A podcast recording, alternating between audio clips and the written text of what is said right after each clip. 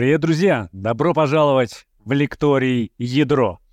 Лекторий, который призван раскачать любознательность у сотрудников, у зрителей, которые сегодня находятся вместе с нами. Так что будем продолжать это делать с вами на нашей очередной встрече, на э, очередной лекции, которая сейчас у нас здесь произойдет. Кстати, мы завершаем блок лекций, посвященным э, высоконагруженным системам. Сегодня у нас э, завершающая лекция, так что последние вопросы, которые у вас возникли, сегодня можете задавать и что-то интересное для себя узнавать в этой сфере.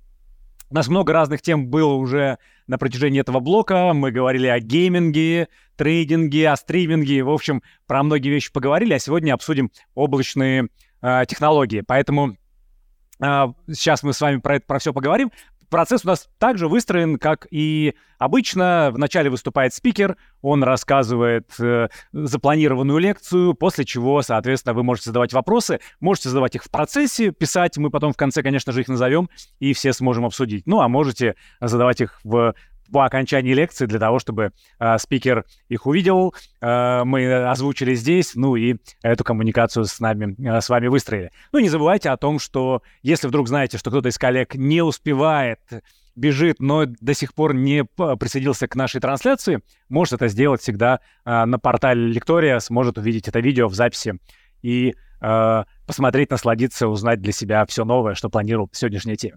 В общем, сегодня мы поговорим с вами о том, как развиваются облачные платформы в России, сильно ли мы отстаем э, от западных коллег. И наш спикер сегодня руководитель архитекторов по направлению госсектора Яндекс Николай Бутенко. Николай, добрый день. Как настроение? Добрый день. Отлично. Это самое Питер подходящее. солнечный. Какой? Питер солнечный. Да. Вот так вот, понятно, необычный, редкость. необычный солнечный Петербург встречает гостя, ну а он, соответственно, поделится этим настроением сегодня с вами. Николай расскажет про историю развития облачных технологий в нашей стране, о том, какие технические трудности и вызовы пришлось преодолеть команде Яндекс, и ну, для создания публичного облака. Ну, в общем, а потом ваши вопросы. Я так понимаю, что у нас по плану сегодня такая большая лекция. Если обычно наши лекции где-то час длятся, то сегодняшняя будет час 25, час 30, да, где-то такое у нас было. Посмотрим. На самом деле я так прям тайминг какой-то не делал, но... Ну, ориентировочно. Примерно так. А, это монолит или там есть блоки, из которых там она состоит, там какие-то глобальные блоки? Мы поговорим на три глобальных темы. Первое — это что вообще такое облачные технологии, вот, какие есть тенденции как выглядит мировой рынок и какое место в нем занимает Россия. Вот. А во втором блоке мы поговорим про наш опыт Яндекса, как мы строили публичное облако. И в конце э, совсем немножко проговорим по, про то, каким образом правильно использовать облачные технологии, так называемый мультиклауд подход. Класс. В общем, три блока, почти полтора часа лекции, э, полчаса на вопросы. Я думаю, что в два часа мы сможем уложиться с нашим сегодняшним лекторием. Соответственно, я предлагаю, что если вдруг э, процессе почувствуем, например, что появились вопросы, да, и наши коллеги начали их задавать, мы видим, что вопросы от вас пришли, комментарии, да, какие-то, какая-то включенность, интерактивность у нас появилась, предлагаем между блоками попробовать там пару вопросов, может быть, разобрать, ну, а дальше переходить уже к следующим блокам, и в конце э, возьмем большой раздел на ответ на вопрос. Ну что, друзья, если вы готовы, устраивайтесь поудобнее, три блока нас ждет, э, большая лекция, много вопросов, надеюсь, отличной лекции, передаю вас в Э, руки и презентацию Николая для того, чтобы рассказать вам э, все, что он запланировал. Николай, прошу. Да, еще раз добрый день, коллеги. Сегодня, как уже анонсировали, поговорим про то, как развиваются и создаются облачные платформы. И несмотря на то, что облачным технологиям уже достаточно много лет и более-менее есть у всех уже сложившееся понимание, что это такое, за свою практику я очень часто сталкиваюсь с людьми, даже которые плотно работают с облачными технологиями, что на самом деле они знают, как это работает в общем, но на самом деле они не знают э, каких-то базовых определений. А на самом деле существуют достаточно такие престижные вузы, которые написали теорию да, о том, что такое облачные технологии. Я хотел бы начать с нее. Некоторым она может быть уже знакома, некоторым нет, но это важно проговорить, чтобы мы а, дальше с вами детально, говоря об облаках, понимали, да, что это такое. А, план лекции у нас разбит на три части. Да. Мы сначала поговорим, что это такое, а, как облачные технологии представлены сегодня на международном и отечественном рынке. Далее мы поговорим про то, как Яндекс Облако строило свое публичное облако. Немножко расскажу, как мы имплементировали DevOps. Насколько я знаю, у нас аудитория в том числе состоит из разработчиков. Да, это, наверное, будет немножко интересно. Поговорим, какие есть методы создания облака. Очень интересный блок, почему мы отказались от OpenStack, про это подробнее. Вот. Ну и наш вклад, да, именно в то, в ту часть разработки, которую мы написали сами. Ну и также поговорим про отказовую устойчивость, эластичность, как мы вообще управляем capacity облака и так далее. Ну, так как, я так понимаю, большой блок э, высоких нагрузок, да, у вас тут идет, наверное, про это будет интересно. Ну и в самом конце немножко расскажу про то, как правильно использовать облака. Тут написано облако, наверное, облака будет правильнее, ну ладно. Давайте начнем с НИСТового определения. НИСТ — это Национальный институт стандартов и технологий, да, то есть он а, такой де-факто, ну, не знаю насчет мирового, но, по крайней мере, для всего западного а, мира точно является а, авторитетом, который определяет, что же такое а, облачное вычисление, ну, конкретно в этом случае. Я э, предлагаю прямо прочитать определение, и потом мы его разберем. Это модель предоставления удобного сетевого доступа в режиме по требованию, очень важно, коллективному используемому набору настраиваемых вычислительных ресурсов, а, которые пользователь может оперативно задействовать под свои задачи и высвобождать а, при сведении к минимуму числа взаимодействий с поставщиком услуг или собственных управленческих усилий. Эта модель направлена на повышение доступности вычислительных ресурсов и сочетает в себе пять главных характеристик, три модели обслуживания и четыре модели развертывания. Про эти модели обслуживания и развертывания, а также характеристики мы сейчас подробно и поговорим. А, давайте начнем с характеристик облака. А, чтобы технология была облачная, она должна с, э, соблюдать все эти пять характеристик. Если нет хотя бы одной характеристики, технология не будет облачной. То есть она будет околооблачной. Более того, э, очень многие, э, не знаю, компании, которые говорят, что они предоставляют облачные технологии, э, на самом деле не соблюдают что-то из этого. Давайте разберемся. А, первая характеристика облака — это on-demand self-service или самообслуживание по требованию. Вот когда мы читали определение, там говорилось о том, что а, нужно сводить к минимуму свои управленческие усилия и минимум общаться с провайдером.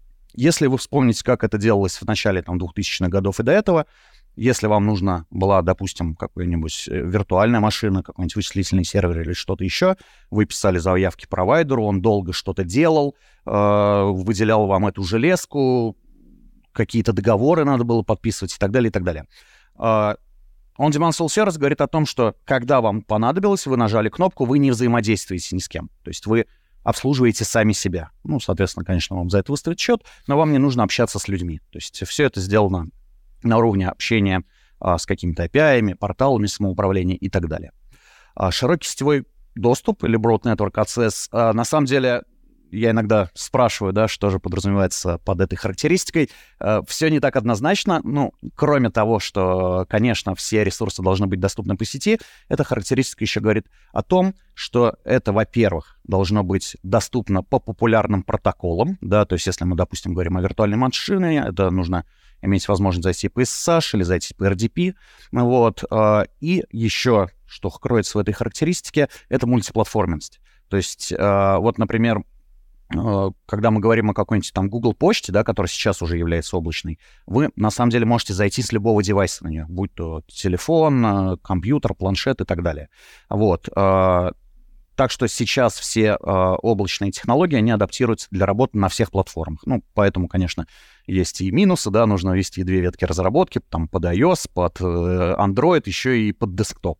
Вот. Но, тем не менее, это обязательная характеристика. Объединение ресурсов в пулы э, — это характеристика, которая предъявляется прежде всего э, к провайдеру. С точки зрения пользователя это выглядит таким образом, что когда вы заказываете ресурсы, вы абсолютно не знаете, э, где они находятся. Вы можете управлять только очень верхнеуровневым определением, например, зонами доступности, да, не знаю, там, хочу заказать ресурсы в России или хочу заказать ресурс в Центральной Европе, но при этом в каком ЦОДе стоит эта стойка и там выделенный сервер, вы абсолютно не знаете. Вот это объединение ресурсов в пулы — это требование к провайдерам облачных а, технологий. Мгновенная эластичность, Rapid Elastic, а, говорит о том, что вы можете получить ресурсы в любом количестве нужном вам, в любой момент времени, и также в любой момент времени вы их все их можете вернуть. Вот, да, для вас, как для пользователя, нет никакого ограничения. Поэтому, ну, мы поговорим как раз в последнем блоке про то, как управлять э, этими высокими нагрузками, да, как провайдер сидит и беспокоится о том, чтобы у него был огромный запас ресурсов, настолько большой, чтобы его не могли исчерпать пользователи. И э, последняя обязательная характеристика — Measured сервис, измеряемый сервис. Э, если просто, э, я вот иногда своим студентам говорю, это вот за все должен быть выставлен счет. Э, на самом деле, мы тут говорим о том, что это, во-первых, наличие биллинга, наличие, как правило, модели pay-as-you-go. Вот, это все метрики и логи хранятся у провайдера, и он это видит. Вот, и вы за все это платите. Если вам кажется, что когда вы используете какой-то облачный сервис, вы не платите, это не так. То есть, если вы, допустим, используете почту бесплатную какую-то еще, вы платите просмотром рекламы, какими-то кликбейтами и так далее. То есть, в любом случае, когда вы используете, ну, бесплатно ничего не бывает, в той или иной степени э, провайдеры это монетизируют. С характеристиками разобрались. Бывает такое, что, э, например, может быть, э, есть биллинг, есть мгновенная эластичность, но работает только, на, допустим, на iOS. Это противоречит определению NIST. Наверное, с какими-то огрешностями можно закрывать на это глаза, но в целом это не является облачной технологией. Поэтому ну, когда будем про ES говорить, еще немножко про это расскажу. Модели развертывания. А, существует четыре модели развертывания, сейчас обрастают дополнительными моделями, но мы не будем отходить от нестовых определений. А, по нестовому определению существует четыре модели. А, частное облако — это когда облачный провайдер на, на самом деле обслуживает какую-то, допустим, конкретную компанию. Как правило, находится все оборудование он-прем, да, то есть на территории этого провайдера. Вот, провайдер э, этот может пускать каких-то сторонних клиентов, там, допустим, через VPN, но, как правило, это находится в какой-то локальной сети, наружу трафик, если и ходит, то через какие-то DMZ-ные зоны, и использует облако только под свои нужды. А публичное облако, наверное, наиболее знакомая многим модель, это когда вы заходите на какой-нибудь, не знаю, веб-сайт или еще что-то, да, на какую-то там консоль управления, и по кнопочке заказываете себе необходимый вам сервис — Э, ну, все понимают, да, там, начиная от Amazon Web Service, э, Microsoft Azure и так далее. Все это модель публичных облаков. Э, несмотря на то, что она наиболее узнаваемая, вроде как частных инсталляций облака значительно больше, чем публичных инсталляций облака. Но публичные облака, как правило, гораздо более функциональны и значительно более узнаваемы. А, третья модель развертывания — это гибридное облако. А, гибридное облако — это когда у вас есть свое частное облако, но часть своей нагрузки вы выносите в публичное облако. А, например, такие вещи позволяют строить какой-нибудь Amazon Outposts, либо у Azure а есть какие-то решения, либо вы можете построить свое частное облако на одной технологии, и выносить э, там какими-то скриптами, адаптациями, яками, терраформами часть своей нагрузки в публичное облако. Как правило, э, крупные компании выносят какие-нибудь dev-тест э, нагрузки, которые вот нужно сейчас много ресурсов посчитать, но мне железо невыгодно закупать под эти расчеты, использую для этого публичное облако, опробирую и заберу себе результаты в свое частное облако. Таким образом, такая модель называется гибридное облако. Некоторые путают гибридное облако с мультиклаудом. А, к мультиклауду в самом конце лекции мы обратимся, я поподробнее расскажу. А, и а, самая редкая модель развертывания — это Cloud или облако сообщества, так называемое. Наверное, самым ярким а, кейсом Cloud являются вузы. Например, Adron и Collider, вот, вот эти вот все вещи, которые он там Э, высчитывает, вычисляет и так далее, они настолько объемные, что требуют огромного количества ресурсов. И вузы объединяют свои вычислительные мощности в единое облако, чтобы утилизировать совокупно а, свои вычислительные ресурсы для получения результата. Очень сложная с точки зрения совместимости, да, то есть условно все вузы должны подчиняться одним правилам, работать там в рамках одного гипервизора и так далее. Поэтому только ну, какие-то достаточно такие крупные проекты могут себе это позволить. Очень редкий кейс. И модели обслуживания, да, вот эти пресловутые ААСы, о которых очень часто мы слышим, э, их базовых три. Инфраструктура как сервис говорит о том, что э, вы получаете по такой модели какие-то базовые инфраструктурные вещи, чаще всего это виртуальные машины, реже это какие-то контейнеры, какие-то сетевые Uh, иногда речь идет о так называемой модели bare metal как сервис, да, то есть когда вы получаете железо, но уже по кнопке, в отличие от старой модели, когда вы писали какие-то uh, заявки там и так далее. Вот. Uh, чаще всего публичные провайдеры предоставляют именно IaaS, несмотря на то, что основную выручку генерит, если брать облака в целом, все-таки SaaS модели, облачные провайдеры чаще всего заработают на IaaS модели, я вот э, там, чтобы не соврать, есть от, открытые источники, например, Яндекс 70% выручки, плюс-минус, да, там две трети, делает на Ясе. А платформенные сервисы — это сервисы более высокого слоя абстракции, которые позволяют вам а, использовать а, эти платформы для разработки а, запуска и деплоя своих приложений. При этом вы не задумываетесь о том, а, как работает сама платформа. Самые яркие примеры, наверное, являются база данных как сервис, да, когда, а, например, у вас есть в штате хорошие разработчики, но нету администратора баз данных. И у вас есть два варианта. Либо его найти на рынке, это человек дорогой, там еще и, может быть, там узкие компетенции у него какие-то, вот, либо вам нужно быстрый time to market, вам нужно деплоить сервисы, вам не нужно думать, как работает база данных, вы берете ее, ее как сервис, как платформенный сервис у провайдера, провайдер берет все вопросы обслуживания, отказоустойчивости, масштабирования и так далее, и так далее на себя. Вы получаете коннектор, разработчики деплоят какой-то код, что-то кладут в базу, гоняют запросики и а, не думают о том, как работает база. Другой яркий пример — это, наверное, а, сервисы оркестрации контейнеров, да, то есть мы знаем, что сейчас, ну, тем более вы как разработчики знаете, сейчас используется микросервисный подход, все любят э, писать в контейнерах, деплоить все в контейнерах, при этом э, запустить и обслуживать э, оркестраторы, такие популярные, как Kubernetes или OpenShift — Задача не очень тривиальная, особенно, ну, там, если нету такой компетенции, достаточно сложные вещи, то есть как бы запустить и обслуживать контейнеры может быть еще не так э, сложно, но когда идет вопрос там о persistence storage каких-то, о там масштабировании, об автоскейлинге и так далее, здесь уже, ну, чаще всего, конечно, у провайдеров больше компетенции, и они дадут вам гораздо более удобный сервис, чем вы сделаете его сами. И программное обеспечение как сервис — это наиболее частая модель. Э, все, что угодно предоставляют сейчас в виде САСов. Чаще всего это какие-то онлайн, да, предоставление ресурсов, не знаю, там онлайн CRM, э, почта какая-то у вас, не знаю, даже мобильные игры некоторые относятся к модели SaaS. То есть это конечное приложение, которое вы используете. Э, большинство э, тех приложений, которые вы используете на сегодняшний день, вы можете обратить, что они кроссплатформенные, они как-то э, там, вы за них платите то рекламой, то платной подпиской, вот, э, при этом вам не, не интересно, как она работает внутри, оно там Rapid Elastic, в зависимости от количества пользователей может запускать дополнительные инстансы и так далее, и так далее. Если ее накладывать на нистовскую модель, вы увидите, что большая часть тех приложений, с которыми вы работаете, на самом деле облачная. Ну, это так на сегодняшний день, так было далеко не всегда. Например, если а, возьмете почту, там, не знаю, 15-летней давности, у вас было ограничение по размеру файла, который вы могли прикладывать, да, 5 мегабайт или, я не знаю, там, какое-то ограничение, и все, хоть вы треснете. Сейчас вы можете переслать любого размера файл через почту, он загрузится в S3 Bucket, то тоже облачное хранилище, и спокойно передастся.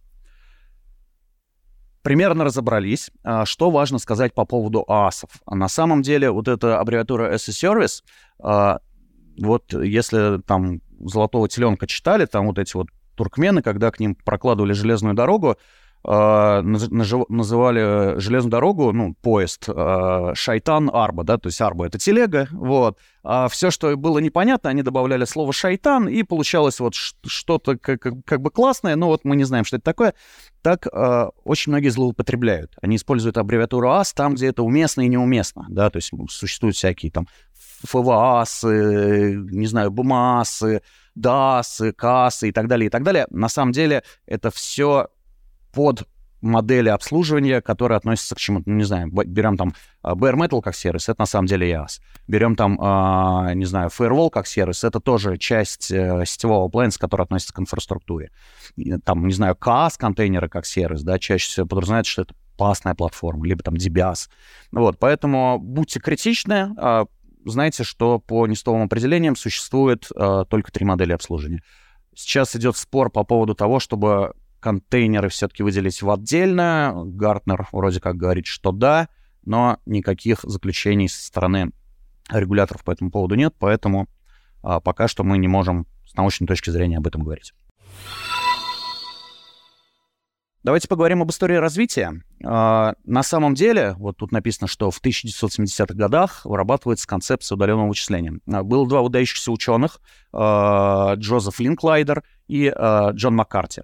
Джон Маккарти, по-моему, принимал участие в создании ARPANET, ну, прародителя интернета, то есть это такие два выдающихся ученых, не знаю, не, нельзя их, наверное, прям отцами назвать, но люди, которые приложили значительный вклад сделали в развитии интернета. Вот. Они еще в 70-е сказали, что э, так как существует сеть, было бы очень логично, чтобы э, какие-то сложные вычисления делались не на стороне клиента, потому что, ну, раньше же нельзя было компьютер поставить, вот этот суперкомпьютер, который там э, два здания занимает к себе домой. Вот. Э, потом они, конечно, начали уменьшаться, уменьшаться, но, тем не менее, домашние компьютеры, они всегда будут проигрывать вычислительной мощности э, серверным помещением, да, специальным для этого созданным центром обработки данных и так далее. И это была логичная мысль перенести часть вычислений в эти а, серверные, вот, а самому получать только результат. Например, очень ярким примером такой реализации является облачный гейминг. То есть вот у вас дома слабая видеокарта, либо там слабый компьютер, а хочется поиграть в крутую игру. Вот. А, и сейчас вот благодаря, например, таким проектам, как Google Stadia и так далее, это становится реализуемым. Ну, конечно, они не об играх думали, они все-таки ученые, но тем не менее а, вот эта вот идея удаленного вычисления, удаленного а, вот этой тяжелой машинерии, которую нельзя сделать у себя локально, она являлась прародителем. Но, к сожалению, в 70-е годы, конечно, речь о широкополосном доступе не шла, поэтому почти на 30 лет а, вся эта идея затухла. Однако в 90-е годы а, произошел стремительный рост скорости и, до, и доступности сети интернет. Я не знаю, у меня, по-моему, в 97-м году дома появился интернет, там, на скрипящем модеме, на Западе еще, на, наверное, на 10 лет раньше. Но, тем не менее, к началу 2000-х интернет стал, ну, де-факто стандартом э, телекоммуникационным, не знаю, как правильно сказать, но, в общем, интернет в каждый дом, давайте вот так. Вот. Э, и к идее удаленных вычислений вернулись. И самый первый сервис, который был запущен по облачной модели, это компания Salesforce, э, запустила свою CRM-ку онлайн, да, то есть раньше CRM, чтобы сделать, нужно было к себе тащить какие-то э, там серверы, системного администратора нанимать, и, там обслуживать как-то и так далее. А здесь можно было зайти на сайт Salesforce, зарегистрироваться и получить платформу. Ну, не платформу, приложение, да, в котором мы ведем свою деятельность. Это самое первое SaaS приложение. А, но точкой а, начала именно облачного бума все-таки считаю 2006 год, когда компания Amazon Web Service запустила два сервиса Elastic Cloud Compute, вот это EC2, это два раза буковка C имеется в виду, Elastic Cloud Compute. То есть это заказ виртуальных машин по облачной модели, когда вам ничего не нужно, кроме как нажать кнопочку и получить свои ресурсы, вычислительные ресурсы. И сервис S3, Simple Storage Service, Uh, который стал де-факто uh, стандартом объектного хранилища. Объектное хранилище еще иногда называют хранилищем интернета. Uh, большую часть всех медиафайлов, которые вы видите в интернете, они Э, тем или иным образом хранятся в S3. Не AWS вообще, в S3 как технология. То есть она стала настолько стандартом, что сейчас все заявляют там S3 API совместимость обязательно. Вот. А, в России пионером внезапно, на самом деле, э, может сейчас показаться внезапно, но тогда это была компания Ростелеком. Я вот вырыл скрин, вот так выглядела первая национальная облачная платформа. А, я принимал участие в ее создании, на самом деле. Вот. А, это был была первая попытка создать облачную платформу на территории России. Вот.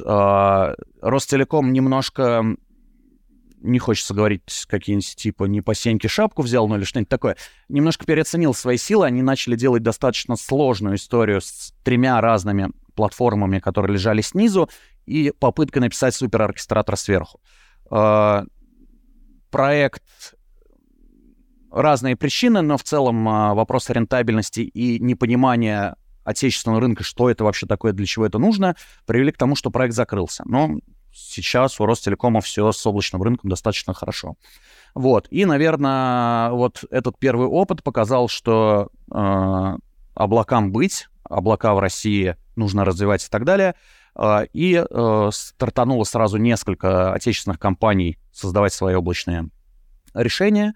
Вот. Э, и вот в 2018 году одним на самом деле из последних среди крупных компаний э, произошел публичный старт Яндекс Облака. А, я расскажу, почему одни из последних, хотя на самом деле изначальная экспертиза была одна из самых а, ну, серьезных на отечественном рынке. Вот, это примерно вот так вот выглядело а, развитие провайдеров России. Чтобы вы понимали, насколько облачный рынок история серьезная, помните, да, недавно, по-моему, падал какой-то провайдер, который резолвирует имена, вот, и пол интернета упал. вот, как бы а, сейчас рынок это вот в миллиардах долларов, да, то есть 304 миллиарда, 305 миллиардов долларов пришлось на э, те или иные ААС, вот, кстати, я вам рассказывал, да, везде там подставляют ААС, вот там десктоп как сервис, выделяют как а, отдельный сервис, на самом деле это часть ААСа, или, например, бизнес-процессы, да, выделяют как, а это на самом деле к ПАСу относится примерно так выглядит рынок. Мы видим, что э, растет он очень быстро. Э, есть э, показатель такой, там, год к году, да, вот, рост рынка, если в среднем по IT он там не превышает 10%, это считается очень круто, да, то есть 10% для отрасли это очень много. Облака в разные годы показывают 20-30%, какая-нибудь новая модель выстреливает, еще что-то больше. В общем, сильно быстрее развивается, и вот есть такой аналитическая компания Gartner.com, она, ну, такая прям за облачным рынком очень плотно следит и является такой уважаемой в этом плане. Вот, она все эти подсчеты ведет. Э, по-моему, по Гартнеру там, к 2028 году 95% вообще всех вычислений будут облачными. Я в цифрах сейчас могу чуть-чуть путаться, я их не вывел, наверное, стоило. Но э, тенденция к тому, что прям колоссально в сторону облачных вычислений перейдет вообще все вычисления как таковые. А, давайте поговорим про лидеров рынка, да, то есть это вот про международку, скажем так. А, лидером рынка а, является та самая компания, которая, собственно, и является прародителем всей этой истории. Amazon Web Service, очень уважаемая. Вот пятница, которая была, вот то ли вот с самого начала августа, то ли с самого конец июля, э, пришла информация, что облачное подразделение Амазона, вот именно вот Amazon Web Service, оценивается в 600 миллиардов долларов. Э, ну, чтобы вы понимали, столько же оценивается Тесла, да, который у всех на устах, или еще проще, это третий ВВП России.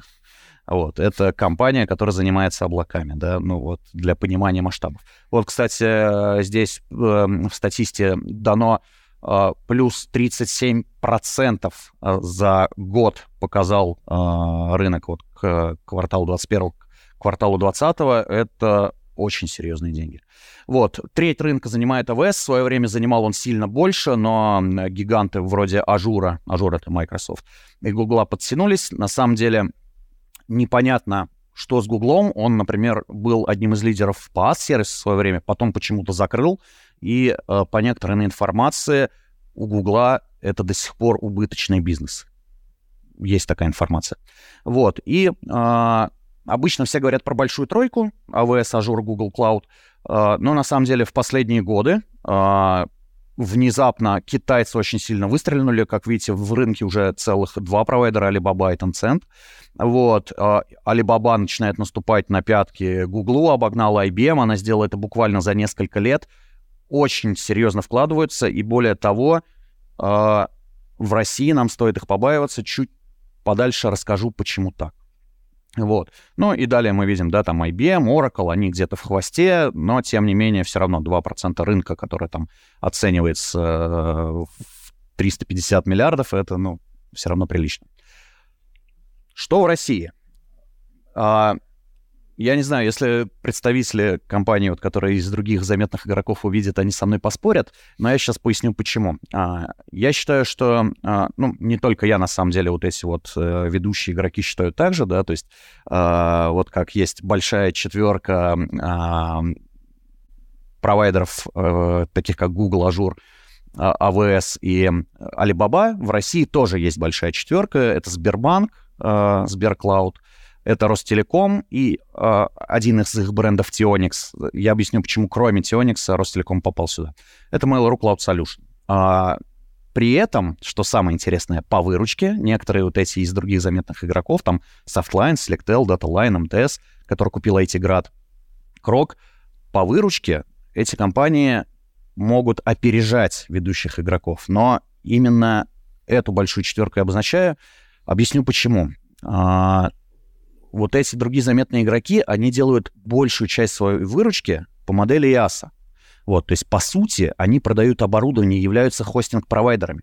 И они очень слабо развивают э, другие направления. А все-таки облако — это слоеный пирог из трех слоев. Инфраструктура, пас, сервисы и э, приложение, ну, SaaS-модель. Вот. И э, именно вот эти четыре ведущих игрока, кто развивают полностью экосистему облачную. То есть с точки зрения именно экосистемности — это ведущие игроки, и с таким подходом, я уверен, в ближайшие годы и по выручке тоже обгонят вот этих других заметных игроков. Вот, при этом, ну, ребята тоже молодцы, э, перешли от старой модели вот этого хостинг-провайдера э, к облачной модели, что не может не радовать, то есть многие могут прийти там в DataLine, заказать себе также виртуальную машину через какой-то портал. Очень удобно. Э, почему я говорил, что стоит побаиваться Алибабы? Э, на российском рынке сложилась удивительная ситуация, когда э, в стек начал э, издавать законы, такие как 152 ФЗ, 17 21 приказы, э, там, о защите персональных данных и так далее. Э, все они говорили о том, что хранение и обработку персональных данных, в россиян в первую очередь, э, необходимо осуществлять на территории России. И ни у кого из большой мировой четверки нет содов на, на территории России, более того, нет планов строительства. Ну, у западных провайдеров, может, еще понятно почему. Вот, и поэтому э, русские игроки, они немножко вольготно себя чувствуют. Они понимают, что э, есть международные компании на отечественном рынке, есть отечественные компании, которые также здесь обитают, и они обязаны исполнять закон, и они не могут купить Некоторые коммерческие компании это делают, э, ставят какое-нибудь зеркало данных у себя в офисе, якобы соблюдая закон, но крупные компании боятся регуляторов, не хотят нарушать закон, и поэтому размещаются в этих провайдерах. И вот Alibaba в том году купила Accelerate.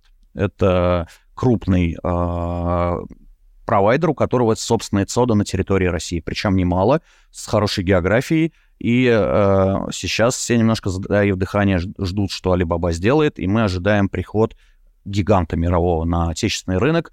И, ну, зашевелятся ребята. Не сказать, что мы и так друг друга там э, подбиваем, да, уважаем э, на этом рынке друг друга, прям вот, несмотря на то, что частенько там мы где-то конкурируем, но подбиваем друг друга на развитие. Вот. А тут, если придет, как бы, ну, всегда объединяются перед внешней угрозой, да, если они придут, придется очень двигаться так хорошенько. Вот. Э, наверное, первый блок, вот что такое облако, да, какая ситуация сейчас в России и в мире, я рассказал, готов чуть-чуть поотвечать на вопросы и переходить уже к, э, непосредственно к опыту Яндекса по созданию облачных технологий. А мы сейчас посмотрим, есть ли уже вопросы, появились ли какие-нибудь, и все это дело обсудим в перерывах между блоками. Если вопросов пока не будет, то перейдем дальше. Они могут копиться на протяжении следующего блока, и в конце все равно... Э, то есть то, что сейчас мы делаем вот эти вставки между большими блоками, это не значит, что в конце не будет. Все в конце, как мы с вами привыкли, вопросы обязательно будут. Сейчас просто проверим пока такие промежуточные. Есть ли что-то, что хотелось уточнить, и э, на что стоит обратить внимание. Сейчас посмотрим, пока они э, придут. А в какой перспективе а, ну вот стоит бояться Алибабы, да, потому что сейчас там купили, пока начнут, я не знаю, там строительство, например, или там загрузку этих цодов и так далее. Сколько есть времени у этой большой четверки у нашей для того, чтобы сориентироваться? Времени нет совсем. Объясню почему, да, потому что, во-первых, китайцы очень быстрые. То есть то, как они на облачном рынке начали, ну, то есть обогнали IBM Oracle там буквально за пару лет, а, подобрались уже вплотную к Гуглу, и они очень много инвестируют у них, я не знаю, ну, как-то там поддерживается и государством в том числе, экспансия бешеная, вот, при этом продукт у них достаточно серьезный, поэтому э, времени на раскачку нет, э, нужно обрастать теми сервисами, которые у гигантов уже есть, а в России еще не представлены. Поэтому нет времени на раскачку, да, повторюсь. Да, а насколько, ну вот, э, зная изнутри, например, всю ситуацию, насколько это уже подстегнуло других, да, то есть э, они такие, времени на раскачку действуем, или такие, ну, там, что-то присмотрим уже. Или, то есть вот эта идея с тем, что мы друг друга подстегиваем постоянно с развитием, да. она уже работает? Э, она работает уже, да, то есть про эту покупку там давно знают, э, к ней готовятся. Я, к сожалению, там под Индией некоторые вещи вы узнаете на индексовом скейле, кое-что расскажем по этому поводу, да, какие Э, в связи с этим планы. Так, у нас вопрос еще есть. Почему нет Microsoft Azure? Они совсем небольшие. А где их нет? В смысле нет? Э, они, Или, они не просто есть, они Второй. на втором месте в мире. Они занимают 20% всего рынка. Это, ну, пос после AWS это самые серьезные ребята. Хорошо, ну тогда пока у нас нет других вопросов. Это, а, вот, значит, а что с ГОСами? В ГОСах тоже НИСТ? Такой вот вопрос у нас есть. А, с, а, имеется в виду с, нашими, с нашим госсектором или с нашими ГОСТами, вот типа как ГОСТ для пельменей и так далее? Не знаю, это ГОС большими... И... ГОС или ГОСТ? ГОС. ГОС. А, смотрите, а, НИСТ — это про то, как, э, какими свойствами должна обладать технология. Наверное, вот было бы правильнее сказать, что у нас какой-нибудь бы институт выпустил а, требования к облачным провайдерам. На самом деле в рамках рабочих групп Минцифры и так далее что-то такое сейчас ведется. Если мы говорим про госсектор, то они обязаны исполнять а, вот не то, что там нестовые какие-то определения и так далее, они обязаны соблюдать э, законы, э, федеральные законы, приказы и вот все, что регулирует в стек. Но все облачные провайдеры, да, есть такое понятие, как compliance, все провайдеры, ну, как минимум из большой четверки, ну, на самом деле и вот другие заметные игроки на отечественном рынке исполняют эти э, законодательства. Чаще всего, если вы зайдете, я не знаю, там, на сайт Яндекс Облака или Mail.ru Cloud Solution, там прям есть вкладка сертификатов и аттестатов, где все сертификаты в стека, иногда ФСБ, э, под 17, под 21 приказ и так далее аттестованы, конечно, да, для размещения госсистем. Но Ростелеком здесь лидер, он давно размещает госсистемы, и у него там все это хорошо работает. Хорошо, тогда предлагаю продолжать дальше. Вопросы еще возникнут у нас наверняка после второго блока, ну и после третьего со всеми разберемся. Угу. А может быть, сразу после третьего перейдем, короче, Хорошо. по настроению. Да, поехали. отлично. Пойдемте дальше. А, сейчас я немножко расскажу перед тем, как начну рассказывать про Яндекс Облако в частности, а, расскажу про имплементацию DevOps, да, то есть как мы у себя внедрили DevOps в Яндексе, это может быть интересно, поскольку, ну, меня предупреждали, что э, ну, разработчики — основная аудитория. Вот. Э, я совсем кратко расскажу. Есть отличный доклад э, Данила Дегурова, который в апреле он на DevOps.conf рассказывал. Он очень подробно там это рассказывает, поэтому, если вам будет интересно, можете посмотреть. Он там рассказывает прям всю подноготную. Не знаю, Яндекс редко делится этой, такой историей, но тем не менее. Вот. Какие были предпосылки? Да, то есть э, на дворе где-то вот с 12 по 14 год вот это вот окно, э, все очень хорошо, рекламный бизнес прет, все растет, э, там вышли из каких-то кризисов и так далее. Вот. Но все понимают, что хорошие времена кончаются, как бы реклама там не может расти бесконечно и там подбирается к какому-то своему потолку, либо там к устойчивому такому достаточно плоскому росту.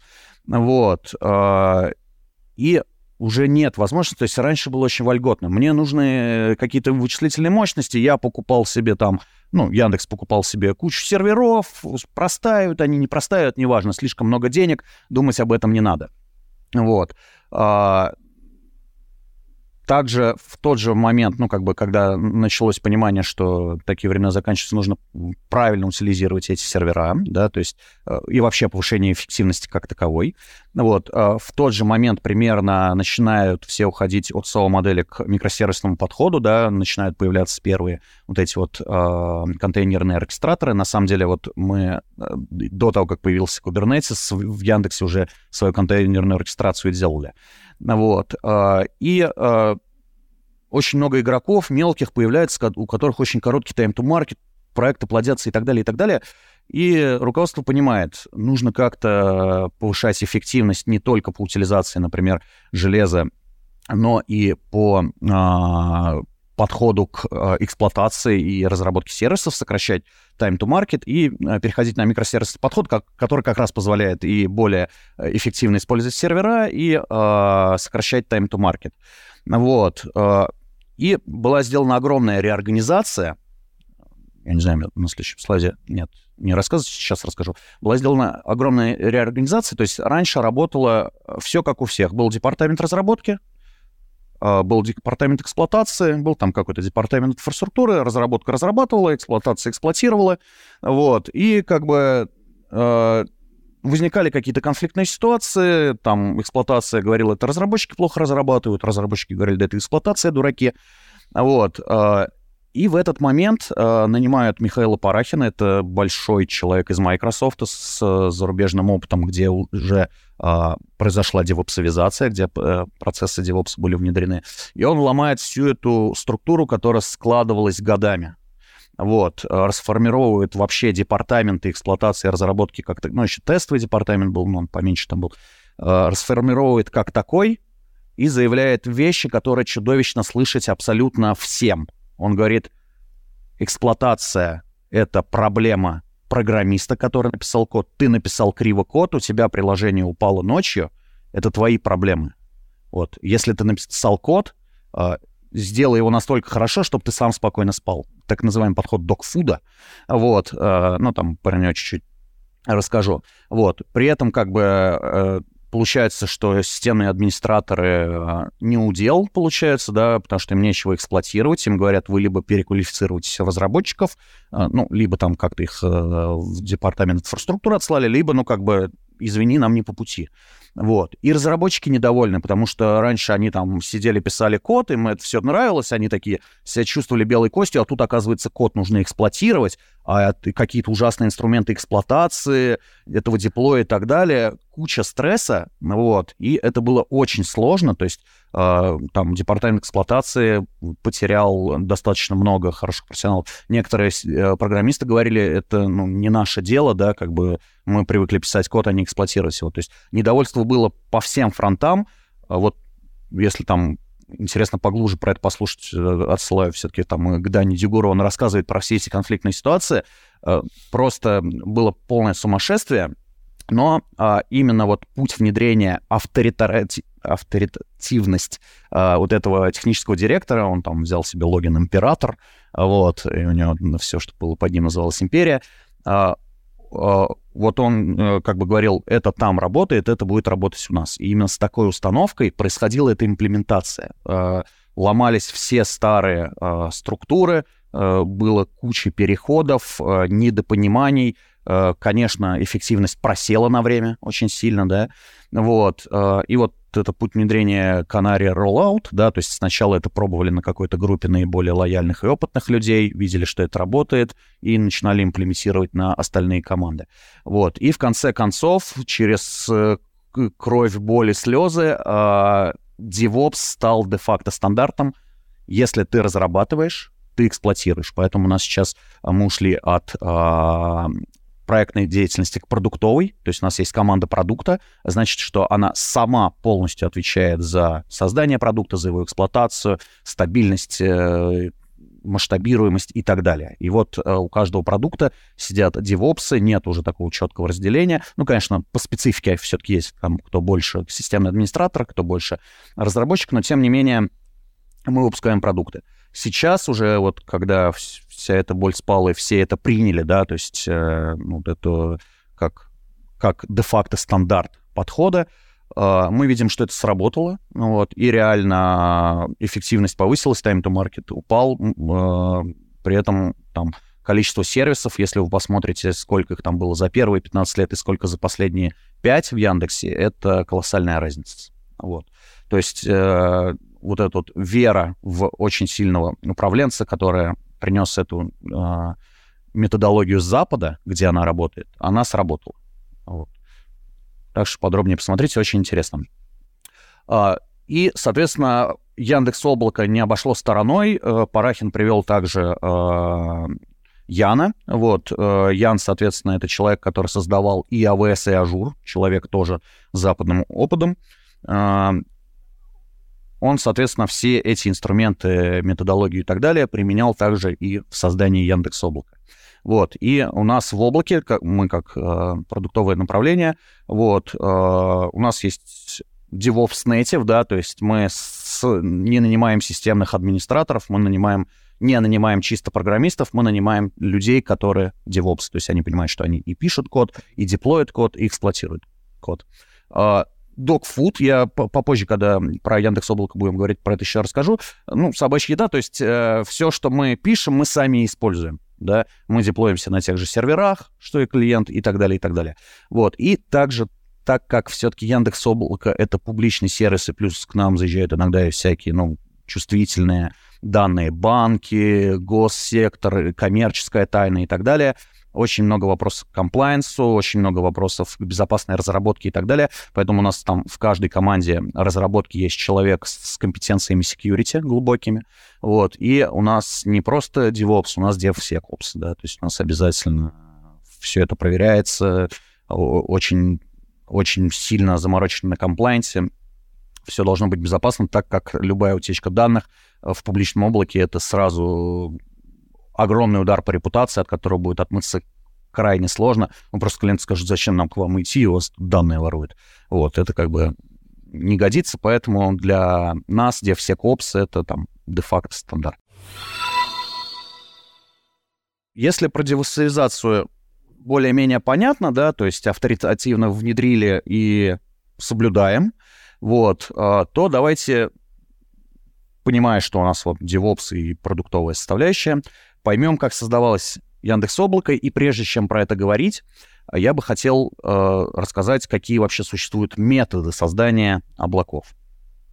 Э, наверное, один из самых э, сильно распространенных э, подходов, самый простой, вот, это взять готовое решение, под готовым решениями, как правило, подразумеваю готовое э, ПО, да, вот. Э, наиболее яркие примеры это VMware. Вот, например, там вот э, крупных провайдеров, которых я упоминал, там Softline, DataLine, э, Selectel и так далее, почти все используют VMware. Они построили свое облако поверх VMware. VMware хорошо работает как IaaS-платформа, понятная, очень уважаемая на рынке, тысячу лет ее все знают, все там хорошо. Дорого, но работает. А, есть аналоги, например, если мы строим а, облако а, на контейнерах, а не на виртуалках, это может быть какая-нибудь платформа, допустим, OpenShift да, от Red Hat, либо Hyper-V от Microsoft и так далее. У этого подхода как бы абсолютно понятный плюс, это точно работает, вот, и точно такой же понятный минус — это очень дорого, вы получаете только то, что получаете, и ничего больше, да, то есть вы там очень сложно кастомизируетесь, не получаете какие-то сервисы, которые хотите и так далее. А, многие пошли этим путем, а, и все нормально. А, у Ростелеком, по-моему, тоже есть часть на VMware. Вот. Далее, второй пример очень интересный. Взять open source продукт и дописать его отдельные части. Ну, таким каким-то промышленным стандартом, наверное, является OpenStack. А, вот. А, Mail.ru пошел таким путем. Сбербанк пытался пойти таким путем, Яндекс пытался таким путем пойти, Ростелеком пытался таким путем пойти. В общем, все пытались пойти таким путем. А, реально более-менее получается только у Mail на данный момент. Вот. Есть огромный минус у вас есть два пути при а, использовании а, open source решения. Вы либо а, соответствуете публичной ветке, чтобы обновлять с, из ну, open source комьюнити, да, подтягивать все эти истории, вот, и при этом частенько вы можете не получать те сервисы, которые вам нужны, ну, не знаю, там, например, OpenStack очень плохо все с биллингом, да, вот, и так далее, и так далее. Вот, либо вы фризитесь на какой-то определенной версии и дальше развиваете свой форк. Именно так пошел, на, допустим, Mail.ru. Вот, э, и это колоссальные затраты на разработку. То есть вы зафризились, э, open source комьюнити уже давным-давно куда-то ушло, э, там, не знаю, 20 тысяч разработчиков на энтузиазме пишут, конечно, они вас там сильно обогнали, а вы зафризились на этой ветке это решение подходит далеко не всем. Это все-таки компании, которые больше сосредоточены на разработке. Я дальше объясню, почему, например, а, Яндекс не пошел этим путем.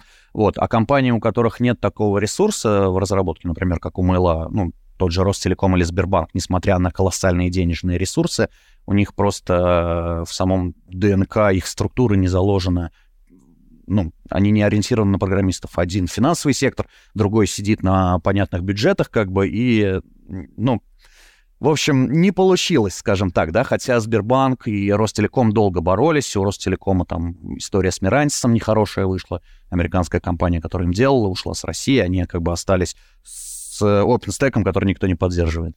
Ну, вот. ну, Сбербанка просто не получилось э, по разным причинам. Вот. И например, Сбербанк выбрал третий вариант. Они купили готовый программно-аппаратный комплекс, то есть это облако под ключ. Вот. А, ну, здесь написано, например, Huawei, потому что они купили именно Huawei.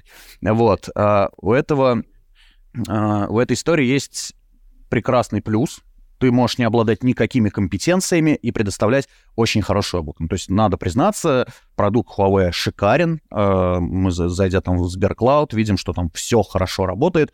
Вот. Э, два очевидных минуса. Ну, во-первых, это безумно дорого. Не знаю, только, видимо, э, Греф может себе это позволить. Вот. И, соответственно, это жуткий вендор-лог. То есть непонятно, сегодня там политика, что мы с Huawei дружим, что будет завтра непонятно, а никуда не деться. Особенно если затащат туда клиентов, которые платят, э, Huawei может поднять деньги за саппорт. Безумно. Вот. Э, такой, конечно, жуткий вендор-лог э, Яндекс себе позволить не мог. Вот.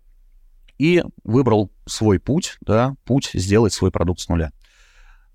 Я Потом поясню, что значит с нуля. Конечно, мы не писали гипервизор, например, да, и, например, мы взяли там open source SDN, вот, но тем не менее, дальше я поясню, почему я говорю, что это метод создания с нуля. А давайте для начала разберемся, почему Яндекс Облако, обладая одной из самых больших инсталляций OpenStack в мире, даже не в России, а в мире больше 5000 хостов, и обладая одной из самых серьезных компетенций по OpenStack как таковых, не стал ее использовать. А, ну, во-первых, OpenStack все-таки создан для создания приватных инсталляций.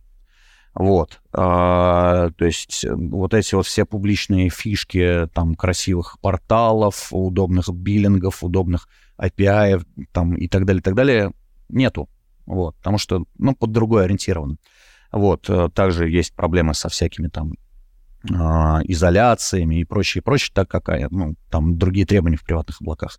Вот. А, нет, самое главное. А, мы используем подход гиперконвергентной инфраструктуры, то есть что делает OpenStack? Если вы там с OpenStack работали, то поймете, если нет, очень кратко. У OpenStack есть понятный отдельный control plane, и понятный отдельный датаплейн. А в Яндексе другой подход, у нас нету никакого отдельного датаплейна или контролплейна, у нас вся инфраструктура для всех, и для контролплейна, и для датаплейна используется одна и та же инфраструктура, и, э, собственно, тем самым э, вот эта вот гиперконвергентность, написано вот плохо дружит, можно, сильно постаравшись это сделать, но нужно прикладывать к этому усилия. Но и самая сложная история, это то, о чем я уже говорил, что либо мы делаем свой форк, а это очень плохо, вот, а, либо мы должны контрибьютить а, в open source, постоянно его поддерживать, и это огромные затраты на разработку. Ребята оценивали, изначально вообще реально хотели пойти по OpenStack, вот, в 2015 году уже начали, то есть, на самом деле, а, вот сейчас Яндекс Облако, вторая итерация, была первая итерация на OpenStack, все поняли, что не подходит, и решили от нее отказаться. Поэтому, например, Mail на год раньше запустился. То есть э, OpenStack, он позволяет э, в начале сделать короткий time to market выпуска продукта, но дальнейшая его поддержка настолько сложна, что э, ну, просто забуксует провайдер, который выбрал такой путь. Ну, я верю в Mail.ru, что они придумают что-нибудь, но а, в Яндексе решили так. Более того, у Яндекса в целом парадигма, что э, многие продукты они разрабатывают сами. Например, э, всякие вещи типа map редюсов и так далее. Яндекс писал свои, хотя на рынке куча open source решений. Вот. А, таким образом, ну, плюс, плюс пришел Ян а, Лещинский со своим западным опытом замечательным и сказал, ну, нет, давайте не будем, как бы вот АВС написал все сам, давайте мы тоже напишем. Кстати, а, если будете там пользоваться Яндекс облаком, а до этого пользовались, пользовались АВСом, вы увидите, что э, явно мы, мы не стесняемся абсолютно. АВС — это лучшее в мире, мы не боимся учиться у лучших. Ну, плюс еще пришел Ян, который создавал это. У нас прям сквозит некоторыми технологиями АВС, и это хорошо. Вот в чем дело. Вот. А, и заложили три основных принципа да, э, при создании облака. Во-первых, это гиперконвергентная гомогенная инфраструктура, поясню. Ну, гиперконвергентная — это когда э, у нас сервер, он не делится на, на роли вот это вот сервер хранения, это сервер вычисления, это control plane. У нас любой сервер — это сервер облака. Вот, он является одновременно и гипервизором, и сервером хранения, и сетевой инфра... ну, не сетевой инфраструктурой в смысле свечей, а в смысле предоставления виртуальных сетей. Вот. А гомогенные у нас все одинаковые. Ну вот, то есть э, я дальше чуть-чуть рассказываю, мы создаем собственные сервера, ну вот, э, они все одинаковые, вся сеть у нас построена примерно одинаково, вот, и у нас все гомогенное. Э, это очень хорошо помогает быстро расти, вот, и все прочие плюсы. Второй основной принцип — это self-hosting. Это мы сами для себя используем наше публичное облако. Все сервисы, которые работают э, для клиентов, они работают э, на тех же гипервизорах, где хостятся клиенты. Э, некоторые это называют, что-то вы все яйца в одну корзину сложили, но если мы сами своему продукту не доверяем, то почему нам должны доверять клиенты? Вот, то есть, и плюс, если что-то случается, мы первые об этом узнаем.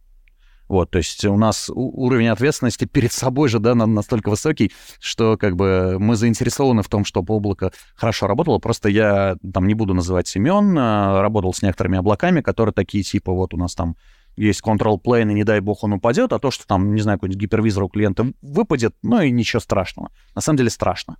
Вот. А, и третий принцип — это единое хранилище метаданных, да, а, то есть все сервисы хранят свое состояние в единой большой базе. Про Яндекс Database я еще немножко подробнее расскажу, что это такое. Это на самом деле такая некая основа, да. А, по поводу того, вот больших нагрузок и так далее. У нас три дата-центра в центральном регионе, где сейчас деплоится облако. Больше анонсировать пока ничего не буду. На скейле все. Три дата-центра — это наши три зоны доступности, а они объединены в единый регион. То есть если, допустим, мы когда-нибудь будем открывать новый регион, скорее всего, там тоже будет три зоны доступности. Три зоны доступности все очень просто. А, у нас используется подход 4 плюс 2, так называемый. Мы готовы потерять целый дата-центр плюс стойку в другом дата-центре и обеспечить полную работоспособность. Да. А, ну, очи- э, у нас что еще прекрасно? У нас соды свои, вот, э, независимая система электроснабжения. Э, мы не зависим от операторов, у нас своя оптоволоконная сеть, да, то есть иногда э, провайдеры облачные иногда такие, да, там нас оператор подставил, у него там кабель перерубили, клиенту-то все равно, он как бы заказал облачную, извините меня, виртуальную машину и надеется на SLA. И, соответственно, мы не зависим от провайдеров. 300 а, километров, ну, там дальше, когда про сеть буду рассказывать, объясню, чем это важно. Все-таки расстояние имеет значение. С одной стороны, мы должны защититься от техногенных катастроф, да, допустим, там, наводнений, пожаров, еще чего-то. А, прекрасный пример, вот OVH недавно в Европе сгорел, а, сгорело 4 соды, потому что они стояли рядом. вот, и как бы некоторые клиенты разместились в разных зонах, вот, э, и потеряли данные, хотя они соблюдали э, вот этот подход. Ну, про мультиклауд я еще расскажу. Вот, и у нас э, пропускная способность десятки терабит, про сеть еще поговорим подробнее. По поводу стоек серверов, не знаю, вот кому, явно не мне компания Ядро рассказывать про собственные сервера, вот, все-таки, наверное, вы тут поопытнее, но, тем не менее, Яндекс э, проектирует и стойкие сервера, и даже центр, э, дата-центр самостоятельно. Сейчас оно все делается в Тайване, но по нашим эскизам. А, на ПМФ последнем, это уже не секрет, заключили с Гигабитом и компанией Ланит соглашение, строим, а, как это, не цех, завод по производству серверов в России. Вот, то есть э, русские сервера, которые будут собираться в России. Ну, тут, наверное, ядро все-таки нам даст 100 очков вперед, но тем не менее, вот э, мы сами все проектируем, сами собираем. У нас есть некая специфика, у нас, например, нет охлаждения внутри серверов, у нас специальные стоят там кулера в самих стойках. А, Еще а, для некоторых это удивительно, мы не делаем резервирование на уровне вот давайте запихнем два аккумулятора, давайте запихнем две э, сетевых карты, давайте запихнем там всего по два. Это очень дорого, а при этом как бы э, домен отказа нам не страшно, если вылетит сервер или даже стойка. Поэтому мы экономим кучу денег на том, чтобы не втыкать всего по два, но при этом обеспечиваем избыточность на уровне э, самого облака. То есть вылет даже э, зон доступности не приведет к потере данных и, или там, к прерыванию сервисов. Ну, то есть у нас так в целом э, построен весь Яндекс, поэтому ну, особо не падает, как видите. Вот. Ну и, конечно, все горящие замены и так далее. Вот когда мы говорим про облако, чаще всего все думают, что облако — это равно виртуализация. Де-факто это так. Э, если обращаться к Несту, на самом деле облако можно построить и без виртуализации, но так никто не делает. Вот. И когда мы говорим про облако, у него есть э, четыре больших сущности. Это физическая инфраструктура, да, вот там про дата-центры я рассказал. Это сеть, это слой хранения и это гипервизор. Вот, начнем с сети. Собственно, сеть — это тоже пирог. А, облачная сеть. То есть э, клиенты же не получают, вот виртуальную машину заказывают, они же не получают провод в нее. Вот, они получают какую-то виртуальную сеть. А, при этом андерлеем является сетевая инфраструктура. Мы, конечно, ничего не стали придумывать. А, мы используем общую сеть Яндекса. Она там выдерживает огромные пиковые нагрузки. Она стоит там 20 лет, она вся вылизанная. Кстати, если что, там используется MPLS. Вот, э, вот, то есть мы сетевую инфраструктуру именно underlay взяли, э, собственно, индексовый. Виртуальную сеть через слайд расскажу, на чем мы построили. И третий слой, собственно, это вот оверлейная сеть. И третий слой пирога — это сетевые сервисы, то есть это там DNS как сервис, балансеры и так далее, и так далее, которые клиент получает по кнопке. Вот. Э, ну, вот так это выглядит э, в упрощенной схеме, да, то есть три зоны доступности, вот РТТ меньше 10 миллисекунд, но это обусловлено, во-первых, и задержки для клиента, чтобы в реальности 5, 6, иногда 7 миллисекунд. Это обусловлено, ну, во-первых, клиент не любит задержки сетевые, во-вторых, у нас наша EDB, она вот к latency более-менее такая привередливая. И э, пропускная способность э, больше 10 терабит и растет и растет. Это вот если схематично посмотреть, как это выглядит просто, в реальности это выглядит примерно вот так — вот. Э, я не знаю, по-моему, на исходном слайде там подзамазаны цифры были, не будут ли меня ругать, на самом деле, ладно. Э, это вот примерно реальная карта э, опорная. Вот эти вот каждый из этих линков это сотни гигабит или даже терабиты. Вот, и здесь еще и не все линки отображены, то есть вот так, например, выглядит. Вот. Давайте разберемся. Вот я говорил, что мы написали сами. Вот я говорил, один из обязательных компонентов — это гипервизор. Гипервизор мы используем КВМ, э, но это как бы отраслевой стандарт. Все используют КВМ. Кое-кто использует там Hyper-V, кто, кое-кто использует Xen или Zen, не знаю, как правильно. Вот. Э, но в целом КВМ используют абсолютно все, поэтому мы не стали придумывать, взяли КВМ. А, сеть мы тоже не стали. При этом как бы мы много забирали разработок Яндекса, но у, разработ... у Яндекса не было своих software-defined нетворков, программно определяемых сетей.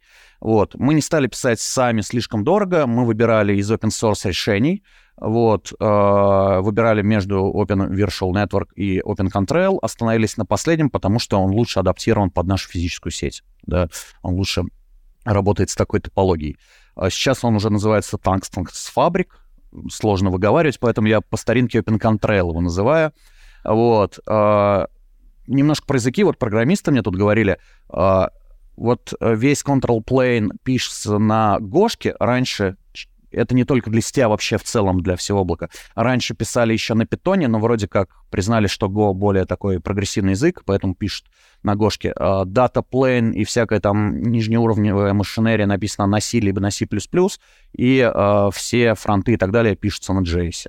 Вот если так кратко совсем по языкам пробежаться. Я не программист, наверное, глубже не полезу. Вот. А для BGP мы используем GoBGP. Вот. А, для Data Plane Development Kit мы используем open source решение от Cisco VPP, это платформа такая, ну и gRCP для взаимодействия между компонентами в нашем облаке. Вот, то есть э, важно, что вот от Tungsten фабрика, вот Incontrail вот этого, э, исходного кода меньше половины осталось. То есть э, огромную часть мы уже выкинули и дописали свою, ну, просто потому что она не, удовлетворяла всем нашим потребностям.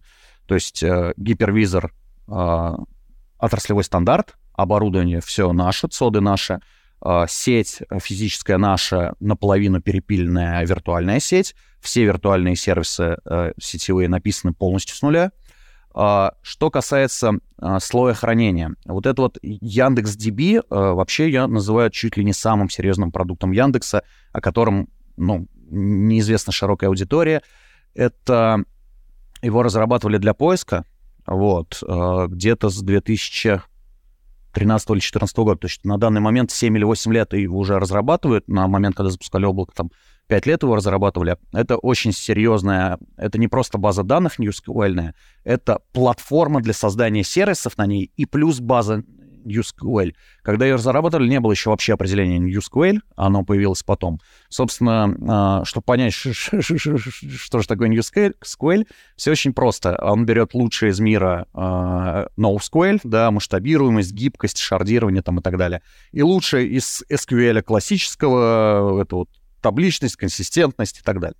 Вот. И, собственно, наша EDB, она соответствует э, этой истории, у нее очень строгая консистентность, то есть то, что мы записали, мы и получим, то есть никаких артефактов там не будет. Вот. Э, при этом она структурирована в схемати... ну, схематизирована таблицами для хранения данных. Вот. Она поддерживает распределенные оси транзакции. Вот. Э, мы написали свой диалект э, SQL, UQL или YAQL, не знаю, как вот первую букву, кто как читает ее, в общем, поддерживает такую SQL-подобную. У LCP это про то, что э, мы все-таки транзакционная база данных, база данных, мы не аналитическая база данных, хотя можно натянуть аналитику, она разработалась не для этого. То есть мы обращаемся к нашей базе, э, каким-то очень много маленьких запросов, как это и делают пользователи. То есть именно такую нагрузку они генерят. И что очень важно, она вот мультитенантная, русское слово есть мультиарендная, то есть э, много пользователей могут с ней работать, но при этом они полностью изолированы друг от друга. Вот. А, у нас на самом деле две инсталляции а, в Яндекс.DB в облаке. Объясню почему. Одна кросс AZ, то есть э, растянутая на все три сода, и там крутятся все вот эти сервисы, которые должны иметь возможность миграции, а, Compute, IAM, другие базы данных, Object Storage, что TS3, да, о котором я говорил, MessageQ и так далее. А вот NBS — это Network Block Storage, то есть э, блочное устройство, которое attachится к виртуальной машине. Э, можно было бы сделать кросс-АЗ, но просто э, представьте, да, если я создам, например, в мытищах виртуальную машину, а диск дам, не знаю, там, из Владимира, такая сетевая задержка будет, что диск просто будет плохо работать, поэтому а, вторая инсталляция, она идет на каждый авабилити зоны для предоставления сетевых дисков. Вот.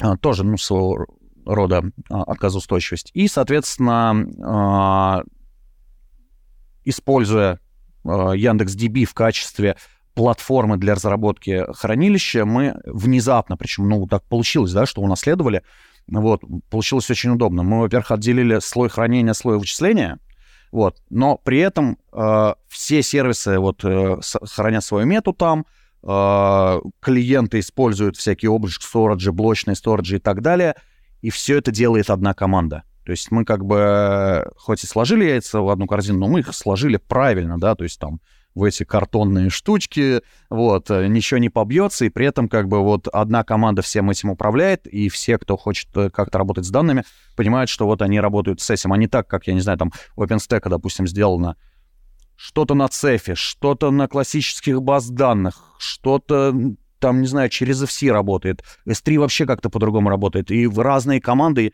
полная неразбериха. Здесь есть один слой управляющий, да, и все с ним работают. И при этом очень легко масштабируется, при этом а, вообще в целом а, именно масштабирование слоя хранения — это, как правило, один из самых серьезных челленджей. Вот. Но вот использование EDB нам позволяет достаточно просто масштабироваться. Вот. И, но при этом мы понимаем, например, вот MDB — это Managed Database, это модель DBAS, когда мы предоставляем базы. Некоторым базам э, данных нужны raw девайсы, да, сырые, э, блоч, ну, сырые девайсы для там, хранения и обработки данных. Э, поэтому мы, конечно, не исключаем возможность attach сырого девайса к чему-то. Э, соответственно, все наши сервисы, включая базовые, хранят свое состояние, метадату и так далее э, в EDB. Перечислять все не буду. За некоторым исключением все хранят свое состояние там. И пользовательские сервисы, которые предоставляются поверх EDB, это вот этот вот прям написано Amazon S3. вот, на самом деле это такой стандарт уже, то есть Object Storage предоставляется поверх него, NBS, о которых я говорил, сервис очередей, кстати, тоже совместимый с Amazon. Мы вот делаем совместимость с Амазоном не потому, что мы такие, о, Амазон, Амазон, а потому что рынок такой, что вот мы на Амазоне привыкли, дайте нам э, совместимость, да. Ну, и он такой стан- отраслевой стандарт, поэтому, конечно, мы это реализуем. Ну и, например, сервис мониторинга тоже поверх EDB. То есть внезапно, как платформа позволила сделать сервис мониторинга, потому что там куча метрик хранится и так далее.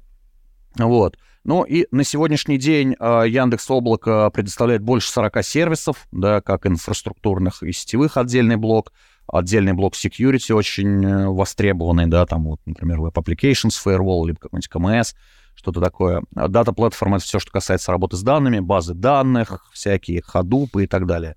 Управление контейнерами, Kubernetes на данный момент, серверлесс, всякие функции, э, и сервисы, связанные с машинным обучением, например, спички-ты, и есть бизнес-тулы, это проприетарная разработка, всякие графики строить, э, очень помогало в ковид много кому. Вот. И marketplace, куда наши партнеры могут добавлять свои сервисы. И вы можете видеть, на самом деле, а вот когда, а, знаете, как говорят, что там обычно 20% усилий закрывает 80% потребностей. И вот на самом деле с облачными провайдерами так. У нас вот существует 20% а, сервисов, которые есть, допустим, у Amazon или Alibaba, они закрывают большую часть потребностей рынка. Поэтому э, узкопроприетарные всякие для определенных отраслей, которые есть у облачных провайдеров и так далее. И поэтому, если Alibaba сегодня придет на российский рынок, вот, э, уже не так страшно, потому что 95 почему я говорю 80, а сейчас 95, 95 а, потребностей именно отечественного рынка мы закрываем, потому что отечественный рынок плохо умеет работать со всякими узкопроприетарными, либо сервис-лес технологиями, мы все-таки чуть-чуть отстаем. Ну вот, поэтому мы не особо боимся. Но, но, но побаиваюсь. не знаю, как-то так. Вот, а, на самом деле у меня про а, создание Яндекс Облака блок окончен, готов поотвечать на вопросы. А я думаю, у нас не так много осталось э, контента здесь, да? Может быть, сразу тогда и дойти... Сейчас посмотрим, просто если там вопросы, которые назрели, угу. вот, может быть, у нас в конце и будет, потому что пока это вопрос остался большой, как же правильно пользоваться облаками здесь, он э, угу. сначала возникает, сейчас проверим, мы все ли там, есть ли что-то дополнительное, ну а потом перейдем уже к большому блоку ответов на вопросы. Сейчас мы все дело проверим, что у нас здесь есть. И, соответственно, э, пока вопросы ищем, вы помните, что осталось совсем чуть-чуть, и э, перейдем как раз к, к большому блоку с ответами. Так, а почему вопрос приехал у нас, почему Яндекс не стал а, open source свое облачное решение или какую-то его часть а, и заменить OpenStack на рынке OSS для облачных решений? Да, я понял вопрос. Хороший вопрос. Э, на самом деле, э, несколько моментов. Первый момент, что, э, ну, во-первых, наверное, мы еще внутри у себя не все сделали, да, вот, и, возможно, он еще сыроват для того, чтобы его кому-то отдавать. При этом мы рассмотр... рассматриваем всякие, допустим, партнерские программы на данный момент и так далее. Но так как пока более приземленных проблем достаточно. Вот об open source мы очень любим open source и уважаем, и контрибьютим в него и так далее. А, но на данный момент, наверное, все-таки пока рано об этом говорить э, сыроват. Во-вторых, э, я не берусь тут э, прям на 100% утверждать, это мое мнение, оно может не совпадать с мнением Яндекса, что, ну, как бы Яндекс хочет на этом сначала заработать, да, то есть если он сейчас отдаст это там в open source, то, грубо говоря, мы сами себе начнем конкурентов создавать. Вот, зачем нам это нужно? Вот. Э, ну, плюс есть всякие, там используются технологии типа EDB, вот, которые пока в open source мы вообще не планируем отдавать, а без них платформа работать не будет. Э, поэтому давайте я вас не буду обманывать тем, что мы его там точно отдадим, но какие-то рассуждения по этому поводу были. Не готов вот сейчас закоммититься прям на что-то. Mm-hmm. Хорошо, подождем, подождем, когда отдадите, посмотрим, что произойдет и появятся ли новые конкуренты. Супер, давайте перейдем тогда к третьему блоку, mm-hmm. благо он не очень большой у нас, и потом уже а, оставшийся. Да, на самом деле он буквально один слайд, но про него надо будет поговорить. За время своей работы, а я всю, всю жизнь занимаюсь только облаками, а, я начал, ну вот, чем больше облако проникало во все там слои IT-мира, тем чаще я начал сталкиваться с историей, что э, клиент приходит с каким-то ложным ожиданием, что облачный провайдер — это панацея от всех проблем. Вот. И когда, например, у клиента падает виртуальная машина, э, для него это оказывается каким-то очень неприятным сюрпризом. Он начинает там винить провайдера, ругаться и так далее, и так далее. И я ну, как бы всегда привожу примеры. Извините меня, АВС падает, Google падает, вот OVH с синим пламенем полыхал. Происходит землетрясение, тракторы рубят кабеля и так далее, и так далее. И сколько бы э, мы не уповали на то, что облачный провайдер э, задизайнил себе огромные домены отказа, ты как человек, как владелец сервиса, который его размещает, должен понимать, что как бы у провайдера есть какие-то SLA, возможно, даже какие-то компенсации он тебе на этот счет вернет, но как бы если тебе нужен 100% отказоустойчивый сервис, то, пожалуйста, используй облако правильно, да? Вот я по этому поводу писал большую статью, как, используя подходы DevOps, Cloud Native, так называемые подходы, и подходы э, мультиклауда, можно создать действительно отказоустойчивый сервис. Вот. И э, я всегда говорю, во-первых, э, ну, если хочешь, чтобы от облака тебе был прок, то, пожалуйста, используй его верно. Cloud Native подходы говорят о чем? Что э, в едином экземпляре виртуальная машина, э, ну, то есть гипервизор — это железка, это железный сервер, он может сгореть. Э, да, у провайдера есть инструменты э, эвакуации виртуальной машины, есть возможность перезапуска виртуальной машины с учетом того, что блочный сторож шаренный и так далее, и так далее но в этот момент все равно произойдет перезагрузка. А если у тебя там еще чуть криво настроено, может и не взлететь обратно приложение. Вот. У тебя может резко вырасти нагрузка, поэтому, пожалуйста, используй э, как бы автоскейлинги. Вот, используй автоскейлинги разумно, потому что если будешь использовать неразумно, любая DDoS-атака придет к росту твоей инфраструктуры, и ты просто разоришься да, на стоимости самой инфраструктуры. Используй балансировку нагрузки, используй контейнерный подход. И это все про Cloud Native, да, то есть а, но при этом, а, как бы, и этого недостаточно. То есть, несмотря на то, что я, допустим, сделал все правильно, ну, давайте я не буду сейчас там говорить про Яндекс или Mail, скажу, например, про Amazon. Я, допустим, сделал все правильно. Я задеплоился в разных зонах доступности. Я настроил все через контейнеризацию. У меня везде лот-балансеры.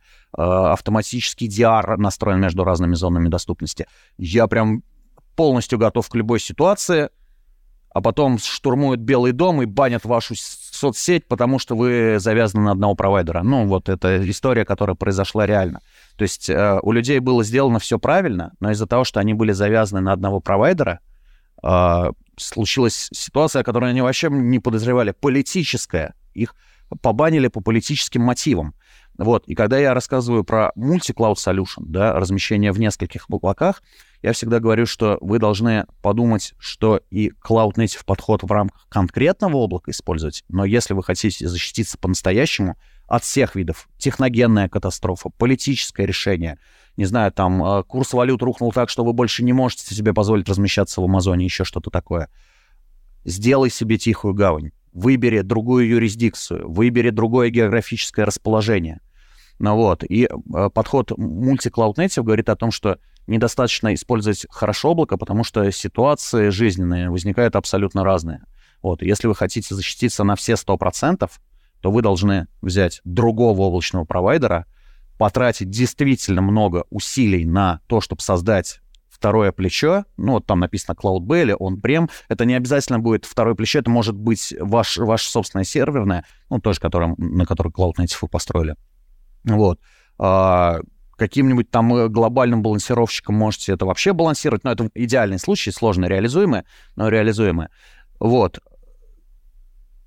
Как бы, когда э, там вас банят, по тем или иным причинам, или там, э, не знаю, наводнение, вы же не будете ругать погоду или не будете апеллировать к тому, что это не я Белый дом штурмовал. Вот, так что если, хотите, если ваш бизнес действительно непрерываемый и, и к нему предъявляются требования такие, что вы должны защититься от любого домена отказа, единственный реальный подход — это мультиклауд. Native подход. Я там, по-моему, в сопроводительном письме давал ссылку, где расписывал инструментарий, как это можно реализовать. Вот. Э, ну, а в целом э, общий посыл, что любите облако, оно ответит вам взаимностью. Вот, наверное, на этом я именно лекционную часть заканчиваю. Спасибо большое. Теперь я готов поотвечать на вопросы. Класс. Спасибо большое за, за лекцию. Много, содержательно. Э, совсем разобрались. Сейчас проверим, насколько люди читали письма, проходили по ссылкам, по вопросам, сможем понять, насколько все погружены. А, пока задавайте ваши вопросы, мы сейчас все посмотрим и со всеми вопросами разберемся. Меня такое, ну, вот странная, мне кажется, картина.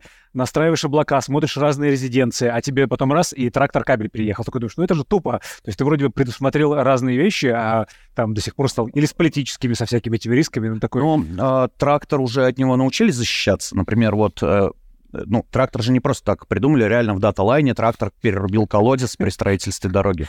Вот. А сейчас э, дата-центры научились с этим бороться, они используют разных провайдеров, разные точки подведения. Ну, вот мы при строительстве содов тоже делаем это в разных географиях.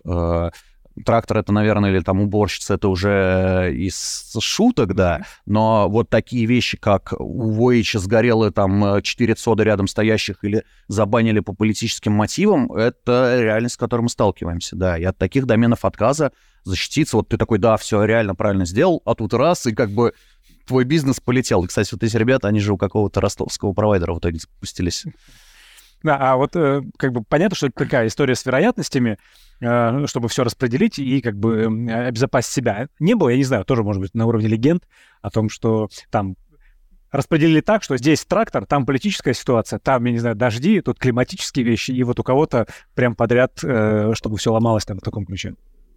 Но имеется... По одному риску только. А, вот я видел пару реальных примеров мульти-клауд native подхода, когда люди вот располагались на разных а, юрисдикциях, на разных облачных провайдерах. А, вот такой именно последовательности, что у них что-то вылетело, не было. Я не буду говорить, что это на 100% защищает, но настолько сильно снижает риски, ну, не знаю, интернет отключили, не знаю, что может произойти, но настолько снижает риски, что они становятся теоретическими. Uh-huh. И тут а, смотри, в чем дело. Очень важно понимать, это очень дорогое решение. Это дорогое решение как с точки зрения оплаты дублирующей инфраструктуры и э, еще и суперспециалистов, которые должны использовать подходы ЯКа, э, не знаю, там вот терраформом деплоят, э, правильно настраивают асинхронные рекс, э, реплики, все там каким-нибудь ансиблом раскатывают, все по кнопке, у них все очень хорошо сделано это не очень много кто умеет. Такие люди достаточно дорогие, то есть они такие full stack получается, да, люди. Вот, э, ну, плюс еще и облачный full stack. Вот, поэтому ты всегда должен думать, э, вот ты обезопасился, насколько, да, и вот, вот именно соотношение безопасности и цены, оно очень влияет. Если у тебя настолько критичный бизнес, что ты не можешь себе этого позволить, то тебе придется за это платить, иначе ты сидишь, ну, в какой-то момент оно упадет, потому что падают гуглы, падают амазоны, я не знаю, открой там статистику гугла, они несколько раз в год стабильно падают. А у них что, ну, из-за чего, в чем проблема?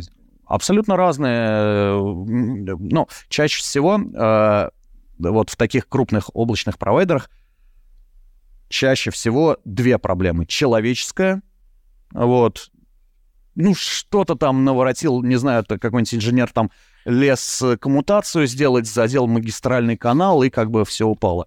А второй, на самом деле, тоже человеческий, а, но про другое. А, пишут код, опробируют его сто раз, все вроде хорошо, катят на, несмотря на то, что там есть э, тест, препрод, там, ну, все у них хорошо, но бывает какая-то настолько, типа, непонятная логическая ошибка закралась, что на больших масштабах как-то себя проявила.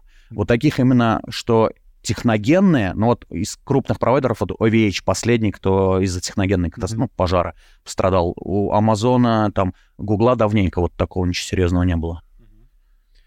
Окей, спасибо. Так, у нас, э, значит, вопросы летят тут. Э, вопрос следующий. Что думаете по поводу майнинга крипты на дисках? Э, это какой-то новый способ. Я не, не особо силен в майнинге. Я знаю, что сейчас появилась какая-то валюта, которая майнится на дисках. А, могу вам сказать, что все облачные провайдеры ненавидят майнеров, майнеров, а майнеры очень любят облачных провайдеров, потому что облачные провайдеры частенько дают какие-то там стартовые ваучеры, еще что-то, они там генерируют, генерируют. Тем не менее, например, а, у всех русских провайдеров прямо в правилах использования а, ресурсов под майнинг стоит прямой запрет. И у нас используется куча внутренних инструментов, для бана майнеров. При этом есть проблема. Мы не можем залезть внутрь виртуальной машины, чтобы увидеть, что там запущены процессы майнинга, но мы по другим э, параметрам определяем майнеров. Там, ну, я не буду про это рассказывать. Есть специальные механизмы, которые их банят. И кто как сражается, я знаю, что вот э, там Mail в свое время страдал от майнеров. Угу. Так что плохая идея. Ну, короче, я в целом как, как вот типа блокчейн, там майнинг как технологии в целом, наверное, вещь хорошая, но как человек, который всю жизнь работает в облачных провайдерах, пожалуйста, не приходите к нам. Да. Окей. Так, а, следующий вопрос, значит, у нас. Используете ли вы а, data poisoning, а, HV poison, poison, чтобы локализовать последствия неконтролируемых ошибок, например, памяти одним контейнером? Для некоторых сервисов у нас просто не все запущено в контейнерах. Вот. Э, не, некоторые все-таки оно еще прям э, ну, поверх оси, допустим, крутится, да. Вот. В, в каких-то определенных случаях, э, наверное, вот так вот сходу какие сервисы используют, какие нет, не, не подскажу. Хорошо, как работаете с перегрузками и на фоне чего возникают? Да, наверное, вот то, можно было про это сделать слайд, что-то я там даже какой-то анонс в письме делал, про это мне рассказал. Ну вот я говорил, что вот Rapid Elastic, да, вот это вот объединение ресурсов пула, когда для клиента, для него это как бездонный провайдер должен быть. Вот. А мы должны под, это, под все запас держать. Это жуть. Вот. А, на самом деле а, у нас загружена, например, сетевая инфраструктура всего на 7%. То есть мы запас держим больше 90%. Вот. А когда мы говорим о гипервизорах, мы тоже ну, там не 90, конечно, процентов, но гораздо больше, чем условно все пользователи в один момент у нас могут купить. Мы держим запас гораздо больше. И вопрос, а как вы это делаете? Это же дорого. Вот. И для этого, ну, есть такое понятие спотовые инстансы, у нас они называются, по-моему, Primtable, вот, когда мы отдаем инстансы, ну, виртуальные машины и ресурсы с огромной скидкой, но не гарантируем их доступность э, в любой момент. То есть, если они нам понадобятся, mm-hmm. и придет клиент за реальными ресурсами и оплатит их, мы выключим эти виртуальные машины и э, запустим их. Тем самым мы немножко компенсируем.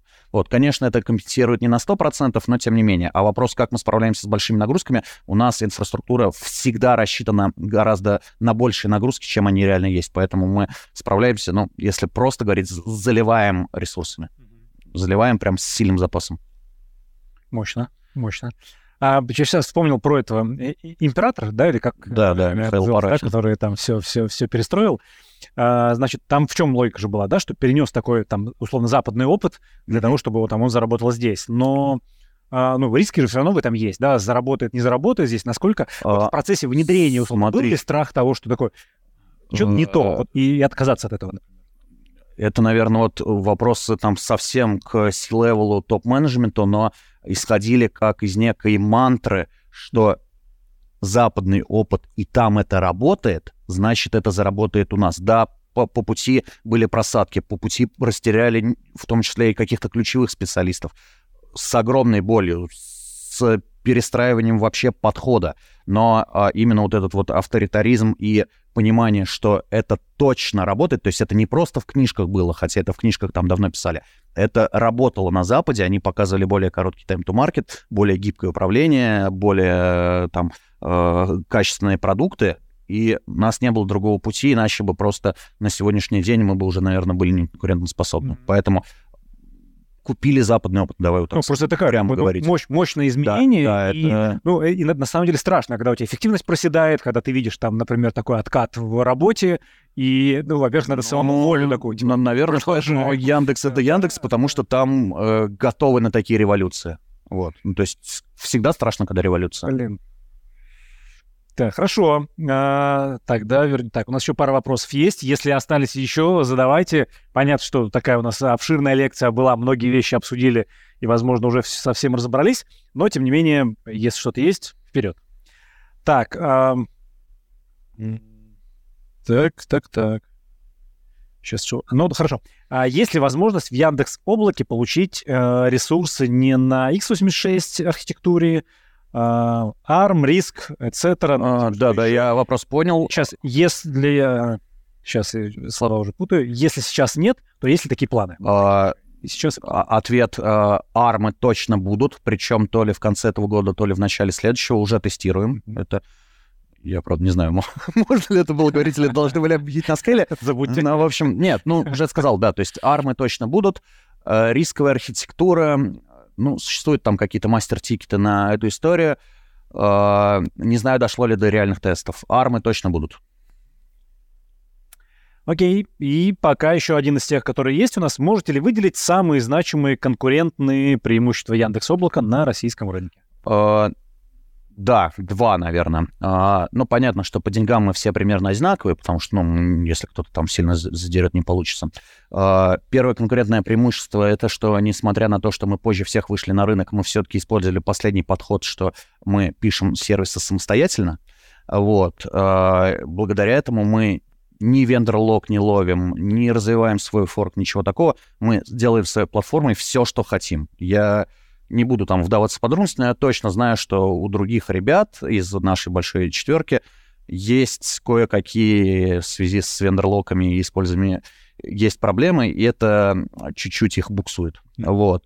А, второй момент — это то, что у нас а, мы очень вкладываемся в историю с сервис-лессом, а, с ML и всякими дата-ленсами, то есть э, очень многие, ну, то есть это приносит очень мало денег, а при этом очень емкая и сложная история, ну, с точки зрения разработки. Вот. А другие провайдеры наши, они в это меньше вкладываются, поэтому вот в рамках этих сервисов они нам уступают, а российский рынок, он хоть и опаздывает, но он в целом достаточно, ну, IT у нас сильное, и э, у нас уже вот эти вот сервисы, сервис-лес, э, ну, сервиса, сервис-лес, как, как это тавтология, ну, я думаю, понимает, о чем идет речь, а, совокупно уже начинают генерировать прибыль, вот, а, и мы туда очень плотно вкладываемся и, ну, как бы отрываемся от конкурентов, а эта тема будет расти и расти, вот. Ну, плюс вот наши сервисы типа Talents или SpeechKit, они очень сильно выросли вот из-за ковидных ограничений, много график строили, автоматизировали колл-центры и так далее,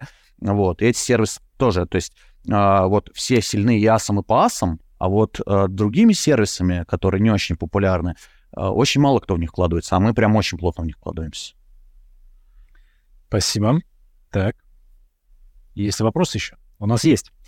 Так, о, э, вы сами обучаете, это вопрос, сами ли вы обучаете себе архитекторов, шат, а, и вообще, как выращиваете и развиваете свою команду, проводите ли исследования для новых решений? Так, по поводу кадров, да, у меня, по-моему, письмо спрашивал, я не знаю, попало это или нет. А, облачный архитектор а, товарищ достаточно редкий, скажем так, потому что а, если человек сильный, его быстренько забирает э, немецкий офис Azure а, о, этого Амазона, ну и так далее, и так далее. Очень э, быстренько такие кадры утекают на Запад, и сильных э, cloud -архитекторов в России не очень много. Вот, и поэтому, ну, там, поиск иногда, ну, то есть у меня был случай, я и три квартала искал человека, ну, просто потому что не было людей на рынке. Вот. А, но на самом деле нету такой специальности, как облачный архитектор. Ну, ее нету. А, архитектор — это, как правило, а, системный администратор, SRE, DevOps, разработчик, который работал с облачными платформами, как правило, и э, смотрит немножко в сторону бизнеса. То есть это вот, э, ну, есть же разные ветки развития вот э, с базовых там уровней, ну, не знаю, там, э, с middle, допустим, разработчика, ты можешь уйти либо в сеньора, либо можешь уже начинать уходить в бизнес. И вот э, люди, которые э, начинают больше смотреть бизнес, это обычно, ну вот как происходит там в 20, там, 25 лет тебе нравятся информационные технологии, программирование, системное администрирование, а к 30 ты такой, ну, блин, что-то, наверное, и в бизнес интересно. Вот. И вот такие вот люди, они хорошо трансформируются сами. И то есть это вот люди, как правило, с техническим бэкграундом, то есть нет архитекторов, без, ну, облачных архитекторов, скажем так, без технического бэкграунда нет вообще. Ну, вот, по крайней мере, вот я не встречал. То есть это, как правило, все-таки выходцы из технических специальностей, которые ушли в бизнес. И, ну, э, есть, э, ну, какие-то онлайн-курсы по облачным технологиям, но они, как правило, на самом деле не дают, э, ну, то есть пройдя курс, условно, не знаю, там, э, на Шаде, Geekbrains или там ВВС, вот этом лекториум, не лекториум, как по-другому у них называется, то я тут слово перед глазами, вот, а, не станешь ты облачным архитектором. Э, чаще всего это все-таки вот СРЕ, который начал общаться с бизнесом, и потихонечку-потихонечку, да, он погружается в этот мир и обучается, и таким образом растет. Отлично, спасибо. А можно ли арендовать машину со специфичной периферией? И если можно, то это будет эмуляция или виртуализация? Смотря что подразумевается под периферией, если имеется в виду подключение каких-нибудь токенов, USB-ключей и так далее, мы в Яндексе этого не делаем, некоторые провайдеры это делают. А вот. Э, но мы просто вообще... Э, у нас запрещен колокейт. Некоторые... Это, ну, вот и я говорил о конкурентных преимуществах, есть также конкурентные, например, не преимущества, да. А, у нас строго мы в ЦОД не пускаем ничего чужое оборудование и так далее. Например, другие облачные провайдеры, ну, в частности, Mail, разрешает ставить что-то. Mm-hmm. Поэтому, а, когда речь идет о том, что клиент готов запустить большую облачную часть, но при этом ему нужен маленький кусочек Legacy дотащить, вот здесь мы ну, проигрываем, да, потому что мы не позволяем. Но мы считаем, что как бы там наш ЦОД, наша крепость, извините. Угу. Так, ну еще есть вопрос у нас. Давайте с ним разберемся. Даже а, ну, пара внутренних. Есть ли у вас фавориты среди западных компаний, инженерная культура которых вам нравится? И что конкретно примечаете? Что почерпнули для себя? Кто все равно ну, да, давайте инженеры, я, куда вы нам присмотрели? Отвечу э, дважды на этот вопрос. Первый вопрос — это Э, ну, первый ответ — это, насколько я знаю, Яндекс очень вдохновляется Netflix. Вот, э, потому что они чуть ли не первые, кто там прошел через девопсовизацию, и вообще они такие все очень технологичные, классные, прибыльные, у них там такая атмосфера живая. Для меня а, компания фаворит, наверное, является Nutanix. Э, и существует такая Библия Nutanix, которая описывает подходы к созданию облаков. А что там, ну, что в ней? Чем? Она на 190 листов, что ли. Вот, она просто рассказывает методики, как э, правильно на начальных этапах проектировать сеть, чтобы она хорошо масштабировалась и так далее, и так далее. А так, э, ну, конечно, гиперскейлеры, такие как АВС, для людей из облачных технологий, ну, на уровне там небожителей. Так, э, футуризм подъехал, значит, у нас такой вопрос. А, российский мегапроект по созданию ЦОД в арктической зоне. А, Яндекс смотрит вообще на полярные области, и значительно ли это для а, инфраструктуры ЦОД с точки зрения костов? Я вам сейчас расскажу. Это интересный вопрос. Я поработал филд-инженером в свое время, поэтому кое-что про ЦОДы знаю.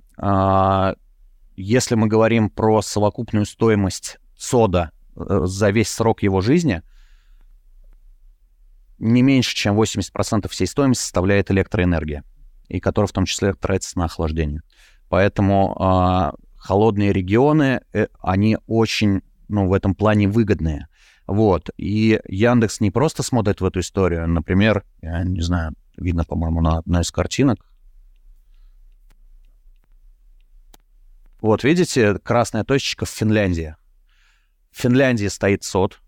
А, выбран он в том числе и, ну, в России дешевое электричество, что хорошо, uh-huh. а в Финляндии хорошая погода для, ну, хорошая в смысле плохая, погода холодная. И там э, настолько это интересная история, что СОД, построенный в Финляндии, э, у, не, у них есть специальные коммуникации, которые пова- э, позволяют отводить тепло, и ЦОД, э, построенный в Финляндии, отапливает ближайшую деревню. Да. Вот так. Это, это публичный кейс, да. У нас в России таких э, коммуникаций просто не существует. У них там э, в Европе существуют коммуникации по отводу тепла из центров обработки данных. Понятненько. Вот, поэтому вот в плане, ну, по, про Арктику, наверное, не скажу. Все-таки э, вопрос не только климата важен, вопрос ближайшей электростанции, э, типа городов, где можно инженеров нанять и так далее. Арктика в этом плане, ну, выглядит сурово достаточно. Поэтому про Арктику не скажу, но холодные регионы в этом плане, да. Ну, Мурманск, Архангельск. Э, С этой стороны границы. Ну, там же, ну, как бы не только погода. Погода важна, но очень много но по коммуникации, наличию всяких инженерных инфраструктуры и так далее. А в целом, в, целом в, в России, ну, ЦОДы Яндекс строит и будет строить. Чтобы деревни отапливать. В том числе. Не знаю, на севере там деревни остались вообще. Хорошо, спасибо большое за, за ответы. Друзья, спасибо вам за Спасибо то, что... большое, коллеги. Да, я очень давным-давно на одной из старых работ сталкивался с компанией Ядро. Я вижу, как вы выросли, поэтому я вам желаю дальнейших успехов в росте. Очень рад, что у вас вот есть лекториум, где можно делиться опытом. Желаю вам удачи и встретимся в облаках. Спасибо. От, отличное завершение. Друзья, спасибо вам за вопросы, которые вы задавали, за активность, за то, что присоединились сегодня к этой лекции, вообще за весь блог, в котором мы, который мы сегодня завершаем. Блог был большой достаточно, и а, много чего поговорили, успели. А, те, кто смотрит запись, особенно в, не, не в прямом эфире сейчас, а в записи, вам отдельный привет. Спасибо, что добрались, а, дошли до портала и все-таки посмотрели а, эту запись. Ну, а сейчас мы вообще планируем уйти на такие небольшие каникулы. Остался последний месяц лета. Немножечко отдохнем. Будем ждать ваши какие-то рекомендации, идеи по тому, о чем еще поговорить. В общем-то, любую обратную связь, которую вы сможете нам предоставить, смело рассказывайте. Вот. Ну, а мы вернемся в сентябре уже с планами, с новым лекторием а, и с новыми лекциями, на которых обсудим нейроморфные технологии, нейросети, нейрочипы, нейроинтерфейсы и не только. В общем, планы большие. Поговорим еще, ждем ваших идей. А, и желаем вам хорошего отпуска, отдохните, до новых встреч и увидимся с вами в лектории «Ядро». Пока!